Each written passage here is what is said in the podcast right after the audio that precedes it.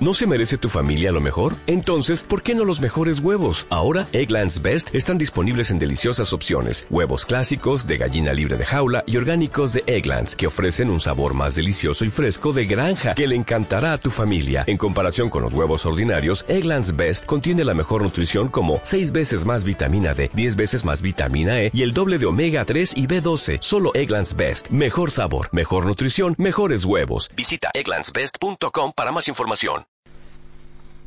El Señor esté con vosotros. Lectura del Santo Evangelio según San Marcos. En aquel tiempo Jesús se retiró con sus discípulos a la orilla del lago y lo siguió una muchedumbre de Galilea. Al enterarse de las cosas que hacía, acudía mucha gente de Judea, de Jerusalén y de Idumea, de la Transjordania y de las cercanías de Tiro y de Sidón. Encargó a sus discípulos que le tuviesen preparada una lancha, no lo fuera a estrujar el gentío. Como había curado a muchos, todos los que sufrían de algo se le echaban encima para tocarlo. Cuando lo veían, hasta los espíritus inmundos se postraban ante él gritando, Tú eres el Hijo de Dios. Pero él les prohibía severamente que lo diesen a conocer. Palabra del Señor. Hoy Jesús nos da una lección magistral de concentración. ¿Por qué Jesús pide que severamente, además dice el Evangelio, que no se dé a conocer las cosas que él está haciendo, si él en otras ocasiones ha dicho que ha venido a anunciar el reino, que el reino está cerca y es necesario que todos se conviertan.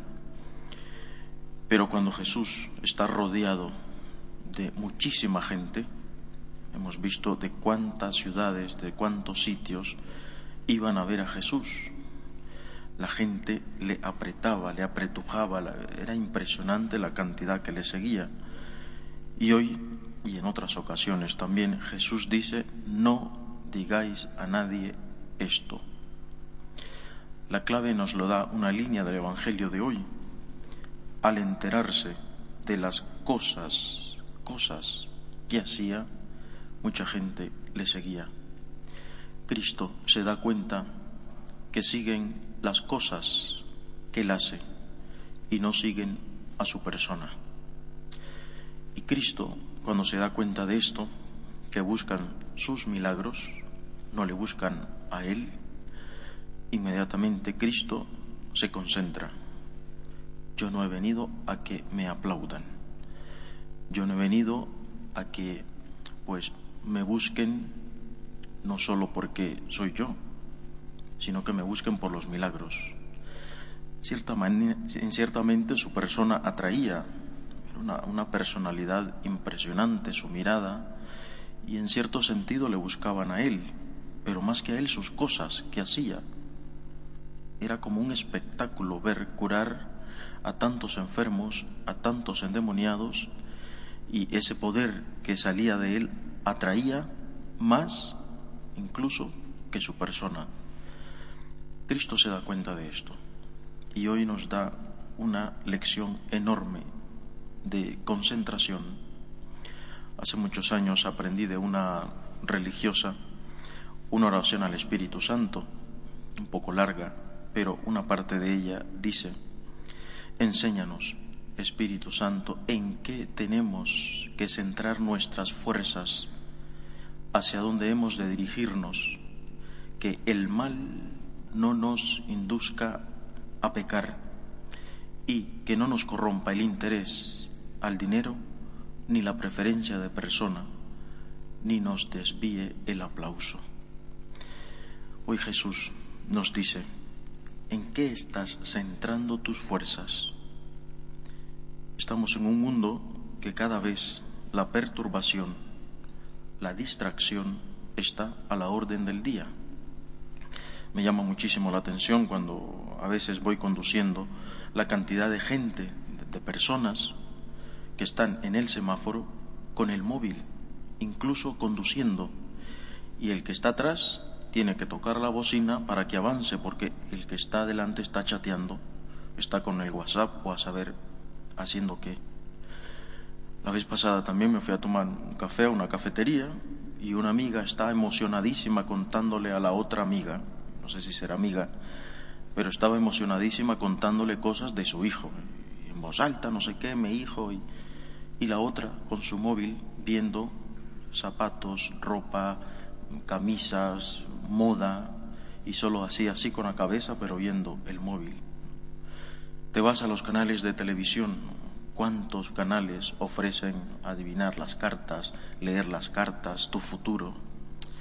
Estamos en un mundo donde la distracción, la perturbación está a la orden del día. Hoy Jesús nos pide concentrarnos.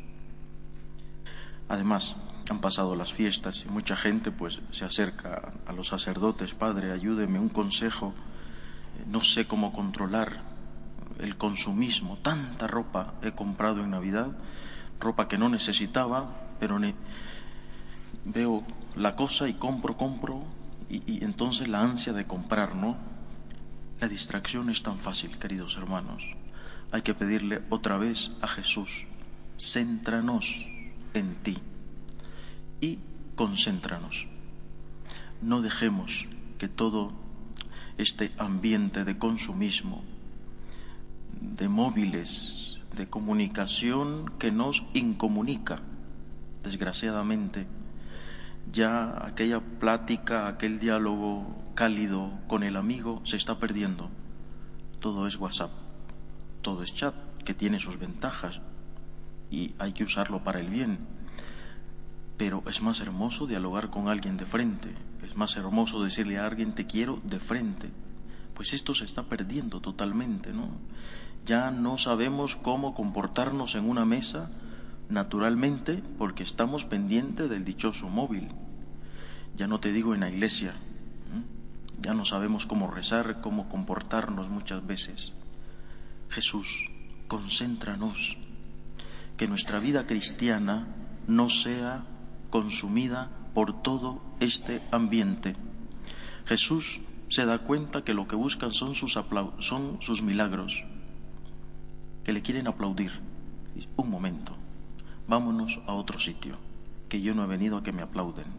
He venido a una cosa muy importante, a traer el perdón de los pecados, a redimir a la humanidad, en una lucha constante con el demonio las primeras tentaciones que el demonio le ofrece a Cristo es precisamente una de estas. Todos los reinos se te rendirán. Cristo está claro de que está rodeado de distracciones. Vámonos. No le digáis esto a nadie, que no he venido a que me aplaudan. He venido a algo muchísimo más importante. Pidámosle a Cristo que igual nosotros, Señor, concéntrame. No permitas que las cosas me distraigan. Céntrame en ti. Céntrame en ti, porque si me centro en ti, podré ver en el otro tu rostro. Podré ver en el otro eh, a mi hermano, no a un extraño. Pues que Jesús nos ayude a esto y que no nos dejemos consumir, subsumir, que no nos dejemos distraer por todo esto, que también es bueno porque tiene sus partes positivas, pero que cuando se lleva al extremo, al otro polo, se puede convertir en algo tan negativo que es contra nosotros mismos. Que el Señor nos bendiga. Nos ponemos de pie.